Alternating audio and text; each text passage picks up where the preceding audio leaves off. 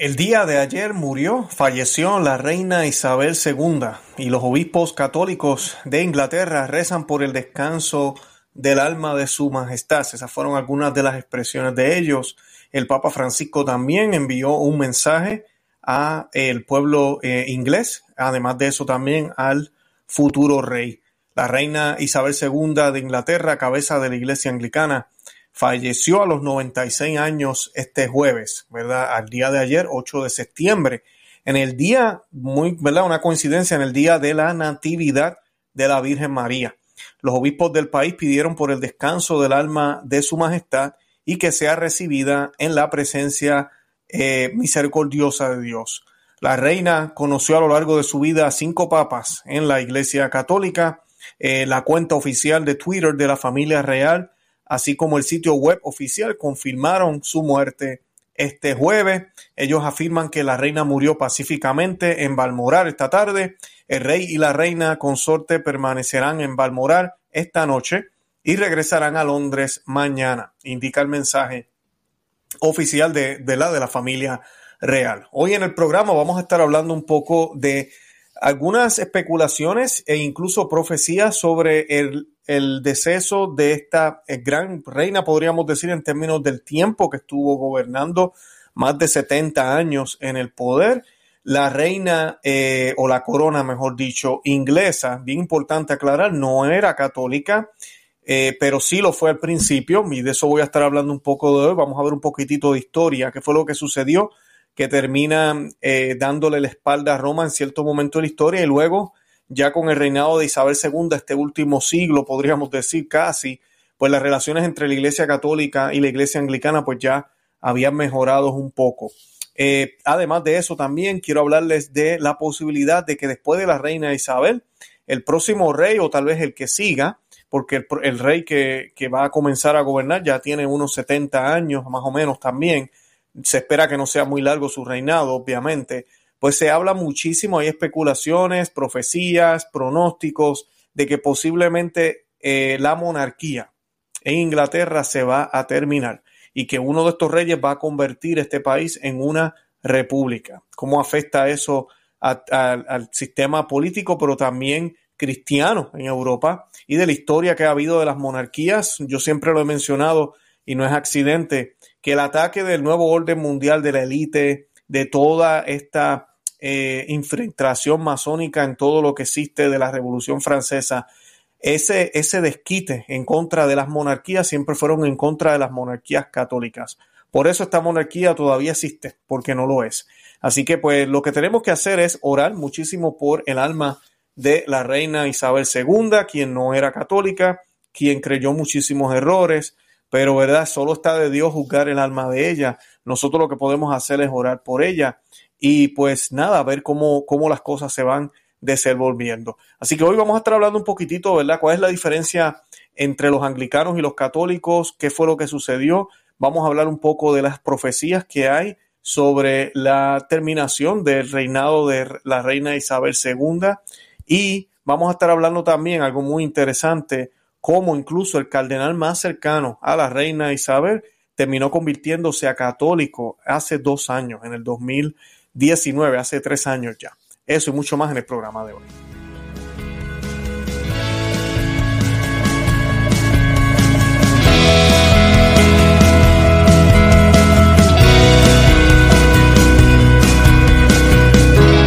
Bienvenidos a Conoce, Ama y Vive tu Fe. Este es el programa donde compartimos el Evangelio y profundizamos en las bellezas y riquezas de nuestra fe católica. Les habla su amigo y hermano Luis Román y quisiera recordarles que no podemos amar lo que no conocemos y que solo vivimos lo que amamos. En el día de hoy vamos a estar hablando de la reina Isabel. Como ustedes saben, ella falleció en el día de ayer. Muchísimo lo que se está hablando, muchísimo lo que se está diciendo. Ustedes saben que esto es un canal católico, así que yo no voy a cubrir la noticia como tal vez en otros medios se está cubriendo, pero sí quiero ver ¿qué podemos nosotros ver en esto y cómo eh, podemos aprender un poco más de nuestra fe católica? Porque la iglesia anglicana en su momento, pues era la iglesia católica en Inglaterra. Eh, muy fiel a Roma, era cualquier, como decir, la iglesia de España, la iglesia de Estados Unidos, era, era una iglesia católica donde el rey era fiel a Roma. Y pues algo sucede en la historia que las cosas cambian y se convierten los reyes de Inglaterra en la cabeza de su propia iglesia. Eh, al principio sabemos que había muchas similitudes con la fe católica, pero luego eso cambia y la iglesia católica pues se tuvo que pronunciar en su momento, además de que la manera en que los reyes al principio en Inglaterra manejaron eh, el hecho de que no se creyera eh, o no fueran fieles a la figura de rey, era una manera bien hostil. Incluso tenemos historias como Santo Tomás More y otros santos, grandes santos, que murieron mártires por querer ser fieles a, o ser fieles a la silla de Roma, San Pedro, al Papa y a la Iglesia Católica. Y pues por años, por años, eh, los católicos no podían estar tranquilos en Inglaterra porque pues ya había una cabeza de la Iglesia cristiana, entre, entre comillas, eh, que era pues el rey y la iglesia era la iglesia anglicana. Así que pues eh, eso es lo que, lo que empezó a suceder tenemos que, ver, ¿verdad? Que esta persona que muere, ¿verdad? La reina Isabel, como dije ya, pues no fue católica, así que necesita, necesita muchísimo de nuestras oraciones. Y pues para comenzar, antes de que yo comience hablando un poco de las profecías y de todo lo que vamos a estar hablando hoy, quiero que hagamos un Ave María para encomendar el programa a la Santísima Virgen María y lo vamos a hacer también por eh, la ya fallecida Reina Isabel II. Y esta oración la hacemos in nomine Patris et Filii Spiritus Santi. Amén. Ave María, gracia plena, Dominus tecum, benedicta tui mulieribus et benedictus frutus ventris tui, Iesus. Santa María, Mater Dei, ora pro nobis peccatoribus, nunc et hora mortis nostra. Amén. In nomine Patris et Filii, Spiritus Santi. Amén. Bendito sea Dios. Perfecto. Bueno, y sobre las profecías, no quiero que nadie se me moleste, pero estas profecías no son de ningún santo. Eh, ni tampoco son unas profecías que estén aprobadas por la iglesia. Estoy hablando de nada más y nada menos que las famosas profecías de Nostradamus. ¿Y por qué las estoy hablando? Porque en el día de ayer esto se fue viral y ustedes saben que pues los católicos a veces nos podemos mirar estas cosas y siempre yo les digo a las personas que será interesante, pero no podemos creer en esto. Ahora, lo que sí yo les digo a muchísimos es que cuando vemos que la media, ¿verdad? La, prensa, eh, la publicidad, y todos estos movimientos tratan de vender un mensaje, es porque hay una agenda. Hay, hay, muchas cosas moviéndose ahorita mismo detrás de todo lo que está sucediendo, gente, llamadas, cartas, peticiones, dinero, eh, para que puedan suceder unas cosas que ya llevan de tiempo tratándose de dar. En el caso de la reina de Inglaterra, Isabel II, que falleció ayer a los 96 años de edad, después de haber tenido un reinado de 70 años. En las profecías que dice Nostradamus, él dice que va a ser el posible fin de la monarquía británica y eso se está utilizando ahora como una forma de poder llevar esta idea a cabo. Yo no voy a decir si es bueno o es malo, pero definitivamente sí es un cambio muy grande. Algo importante es que a pesar de que sí es una monarquía protestante, hay unos elementos muy importantes en este tipo de gobiernos. Es todavía esa presencia de lo que era el mundo, de lo que se creía, que incluso aunque no sea una monarquía cristiana, eh, católica, es una monarquía, podríamos decir cristiana, aunque no, ¿verdad? Tiene muchísimos errores, vamos a hablar de eso ahorita, ya mismito. Y además de eso, eh, pero sí refleja el hecho o la importancia de la fe con el gobierno. No hay una separación de iglesia y Estado, incluso la cabeza de la monarquía es la cabeza de la iglesia. Eh, y pues eh, eso trae problemas. Trae problemas ya en estas alturas, en el 2022. Tal vez no hace 100 años, cuando las revoluciones ya iban formando lo que conocemos hoy como el mundo moderno, pero todavía falta mucho por suceder. Y pues este tipo de gobierno es un problema. Tiene que cambiarse, tiene que eh, evolucionar. Y pues sabemos que esta reina, eh, ella en muchos aspectos cambió las cosas, pero en muchos los conservó y por ende pues tuvo problemas con algunas personas, eh, muy exigente con las vestimentas, cosas así, ¿verdad? Todo este tipo de cosas que dicen que son tradiciones. El, y, la profecía de Nostradamus es lo que dice. Dice que en el libro, este libro llamado Las Profecías, publicado por primera vez en el 1555, que incluso algunas de estas profecías se han hecho realidad, y yo no dudo que algunas personas tengan estos dones. El punto es que ojalá lo utilizaran para, para cosas buenas para Dios. Pero este francés, ¿verdad? Que es uno de los videntes con más credibilidad en la historia, pues ha logrado pronosticar muchísimas eh, otras profecías, eh, como la muerte del rey Enrique II de Francia.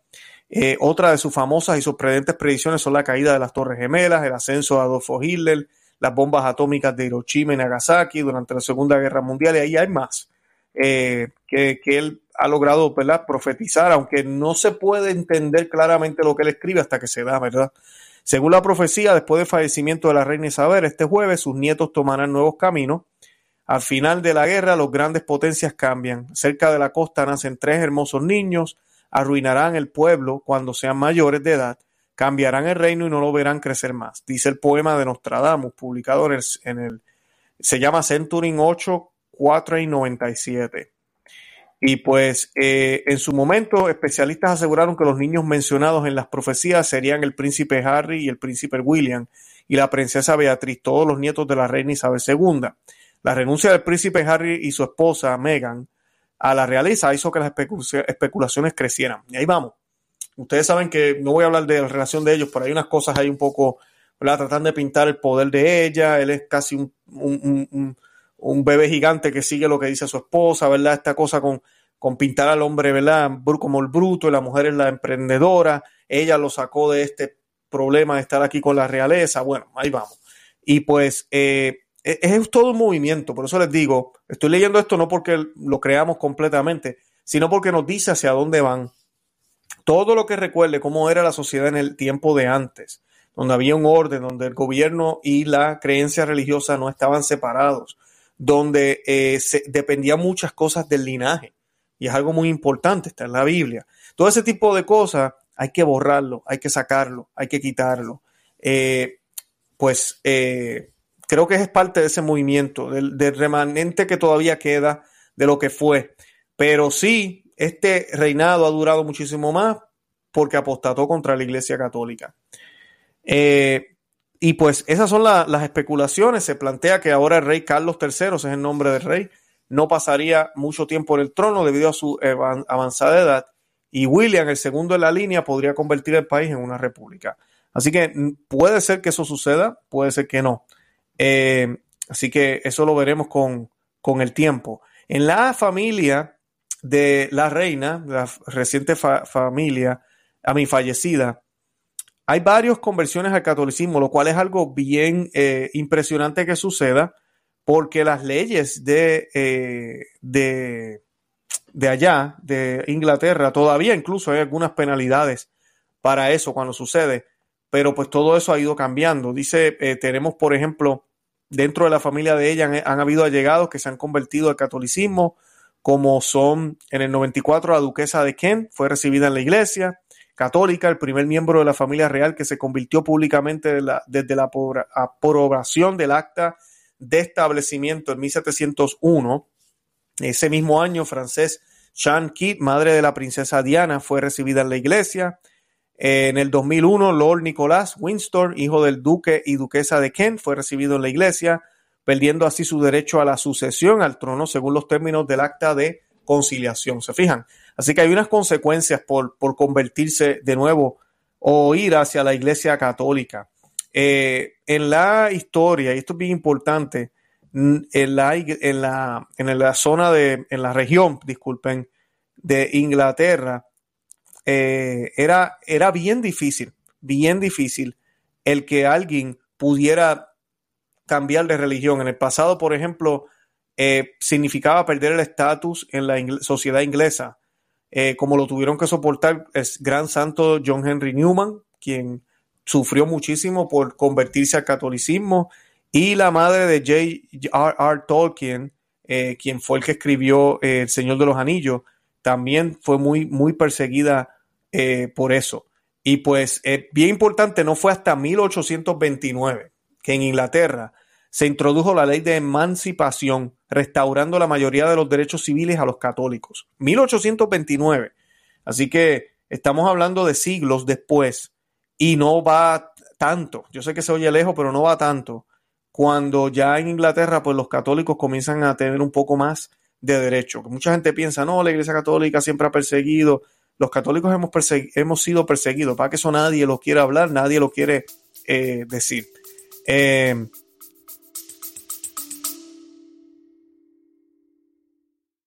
Hola, es Arelis. Gracias por escucharme. Bienvenida a mi podcast Mentalidad de Girasol. Este podcast es un viaje, un viaje que te va a ayudar a ti y que me va a ayudar a mí.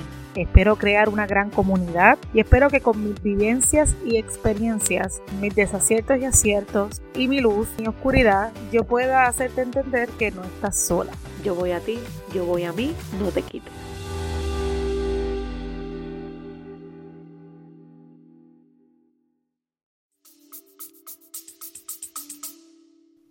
También tenemos eh, eh, otras conversiones en el 2006, tal y como exige la ley de matrimonios reales de 1772.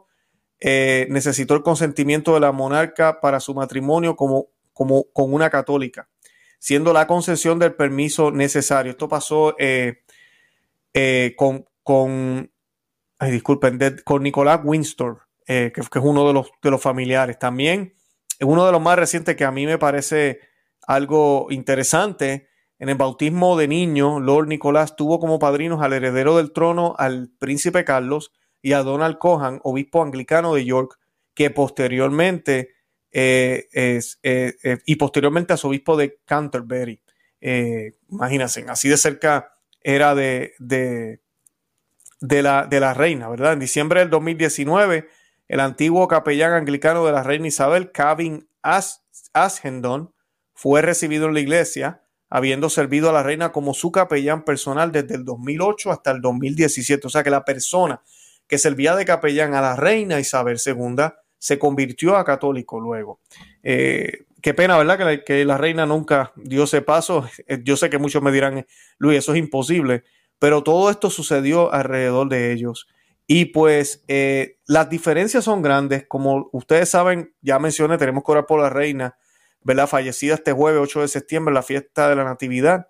Ella era la gobernadora suprema de la Iglesia Anglicana, la cual se desligó de la Iglesia Católica eh, en su momento, hasta inicios del siglo XVI. Hasta el siglo XVI, estamos hablando de 16 siglos, la Iglesia Anglicana o Iglesia Inglesa era una denominación dentro del papado para referirse a los fieles ingleses, tal como ahora se habla de la Iglesia Católica, como dije al principio, de Estados Unidos o Argentina que dependía de Roma y del Papa. La fundación a inicios del siglo XVI, el rey de Inglaterra era Enrique VIII, que quería separarse de su esposa, la princesa española Catalina. Enrique VIII tuvo varios hijos con Catalina, pero solo sobrevivió su hija María. Luego de un largo proceso de nulidad, el Papa determinó que el matrimonio del rey inglés era válido. Lejos de esperar y obedecer la decisión del Papa, Enrique se casó con Ana Bolena, tras la respuesta del pontífice en 1534, el rey presionó al Parlamento para ser declarado como cabeza suprema de la Iglesia inglesa. De esta manera se origina un cisma y surge la Iglesia anglicana como institución independiente de Roma. La Iglesia católica, en cambio, fue fundada por el propio Cristo y asentada sobre las bases de Pedro, obispo de Roma, y los santos apóstoles. Por eso es llamada Santa Única, Católica, Apostólica y Romana.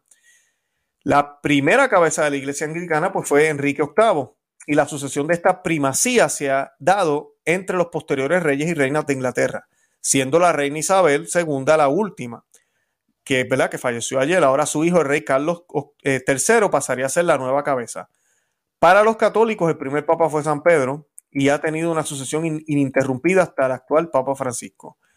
Así que ahí hay diferencias grandísimas. La doctrina, los anglicanos han tenido varias etapas de cambio en su doctrina y ahí es donde viene el problema grave. Al principio las creencias eran bastante parecidas a las de, los, de los católicos, salvo a la, fidelidad al Papa. Sin embargo, a causa de los intereses de los reyes, la influencia protestante y los cambios culturales de los últimos años, la doctrina anglicana ha cambiado de acuerdo a las modas. Hoy, por ejemplo, eh, se admiten mujeres a la ordenación sacerdotal. Esto es en la iglesia anglicana. Además, en julio de este año han firmado que no hay una definición oficial de mujer. En eso han caído. En no eh, expresar lo que es la realidad y han renunciado a la ley natural. En cambio, el catolicismo ha mantenido una única doctrina de los primeros siglos del cristianismo en el que no se admiten a mujeres eh. Eh, para el exministro anglicano y ahora católico William Johnston, en la iglesia anglicana el sacerdocio es algo más parecido a un trabajo o una carrera que una llamada o vocación. Por eso, como los hombres y las mujeres pueden hacer lo mismo, los mismos trabajos, desde la perspectiva anglicana, también pueden ser sacerdotes. Y en las últimas décadas, debido a estos cambios, han habido varios laicos y un gran número de ministros anglicanos que están abandonando la iglesia anglicana y han pasado a formar parte de la iglesia católica. Y benditos a Dios por eso. El Papa Emérito, inclusive el Papa Emérito Benedicto XVI, cuando era Papa en el 2009, publicó una constitución apostólica anglicanorum coetibus en la que estableció el modo en que los anglicanos pueden regresar a la comunión plena de la iglesia católica. Ese es el verdadero ecumenismo, ¿verdad? El que regresen a la fe, a la verdadera fe y renuncien a los errores. Pero es todo esto que acabo de hablar, estos problemas con las sacerdotes mujeres, la ideología de género, eh, las definiciones de hombre y mujer. La reina Isabel las toleró, las permitió. Por eso les digo, hay que orar por el alma de ella. Muchos dirán, no, ellos eran cristianos, no, ella, ella nació ahí, ¿qué podía hacer? Tenemos que orar por ella porque a pesar de que tal vez ella no fue la que tomó la decisión de ser la cabeza de la iglesia, ella, todo esto ha pasado por siglos, tenía una influencia grandísima. Por 70 años fue el líder o la líder de este país, como cualquier líder lo es, y creo que cuando vemos estas muertes así de líderes que han impactado la historia de un país y del mundo, es una buena forma de reflexionar para los que tenemos sillas de poder, para los que tienen sillas de poder, para que se den cuenta de la influencia grande que tienen, de lo que pueden hacer y de lo que deberían hacer, de lo que están haciendo y no deberían de estar haciendo, de cómo unas palabras, unas actitudes, la forma de vestir, lo que hablan, lo que creen, lo que dejan pasar y lo que hacen puede cambiar la vida de ellos, pero también la vida de millones y millones de personas que están al cuidado de ellos.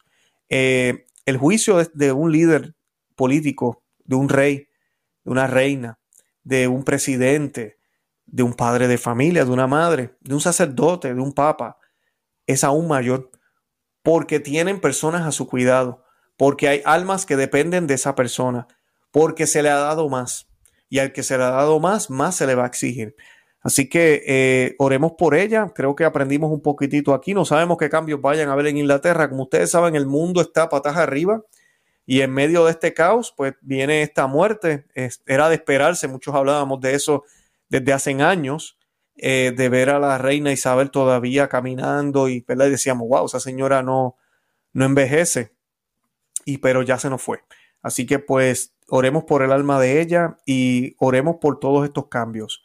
Eh, yo los invito, ¿verdad?, a que se arraiguen a su fe cada día más, a que veamos la belleza de la fe católica, que apreciemos lo que tenemos, que no tiene solo eh, el fundamento en ideas humanas, sino que el fundamento de nuestra fe y lo que creemos viene de Dios. Nuestra iglesia católica tiene un fundador y se llama Jesucristo. Y no debemos dudar de eso jamás. Y debemos defenderla todo el tiempo. en contra de estos ataques modernistas y en contra de lo que a veces se pasa eh, y se dice. Y sacar a la gente del error. Sacar a la gente del error. En estos días yo estaré cubriendo las noticias, vamos a ver tal vez una coronación, vamos a ver unas cosas, vamos a ver unos obispos, vamos a ver unas, unas ceremonias que posiblemente se van a dar, que como dije, reflejan un poquitito lo que había antes, ese catolicismo que se robaron, vamos a decir, los anglicanos en cierto sentido, pero que lo han licuado con otras cosas y que muchos van a repudiar. Ahorita mismo un rey hombre, ustedes saben cómo está la sociedad. Yo quiero ver cómo todo esto va a ir eh, formándose y qué opiniones va a tener este nuevo rey en términos de todo lo que está sucediendo en la política. La reina Isabel no era muy vocal, no hablaba mucho, yo aprecio eso de verdad que sí. Eh, estoy seguro que lo hacía por respeto a la silla, por respeto a la corona, que ojalá los líderes en el mundo, incluyendo nuestro Papa, eh, tengan esa conciencia. No se trata de mí, sino del puesto que ocupo, de la corona que tengo que cargar, de la cruz que me ha tocado cargar. Me hago yo menos, me presento menos veces, doy menos mi opinión en cosas que no tienen que ver nada con lo que yo debo estar haciendo y así no no le hago daño a la gente y no le hago daño a la silla, a la oficina que estoy ocupando, que tiene un valor grandísimo. Bueno, yo los invito a que se suscriban aquí al canal a Conoce, Ama y Vive tu Fe. También que se suscriban a nuestro otro canal, Perspectiva Católica. Que nos sigan por Facebook, Instagram y Twitter por el mismo nombre, Conoce, Ama y Vive tu Fe. También que nos sigan en Telegram. Estamos creciendo grandísimamente por ahí, así que nos pueden seguir por allá. Y que le dejen saber a otros que existimos, que compartan el programa, que le den me gusta. Además de eso, también estamos en, en con los miembros cristeros, que algunos me han preguntado qué puedo hacer, Luis, para ayudarte yo los invito a que visiten ese link, hay varias opciones, también está Patreon para los que quieran apoyarme de esa manera y me dan la oportunidad a mí de darle las gracias eh, con contenido exclusivo para ustedes nada más. Y pues nada, de verdad que los amo en el amor de Cristo y Santa María, ora pro nobis, que Dios me los bendiga. Bye bye.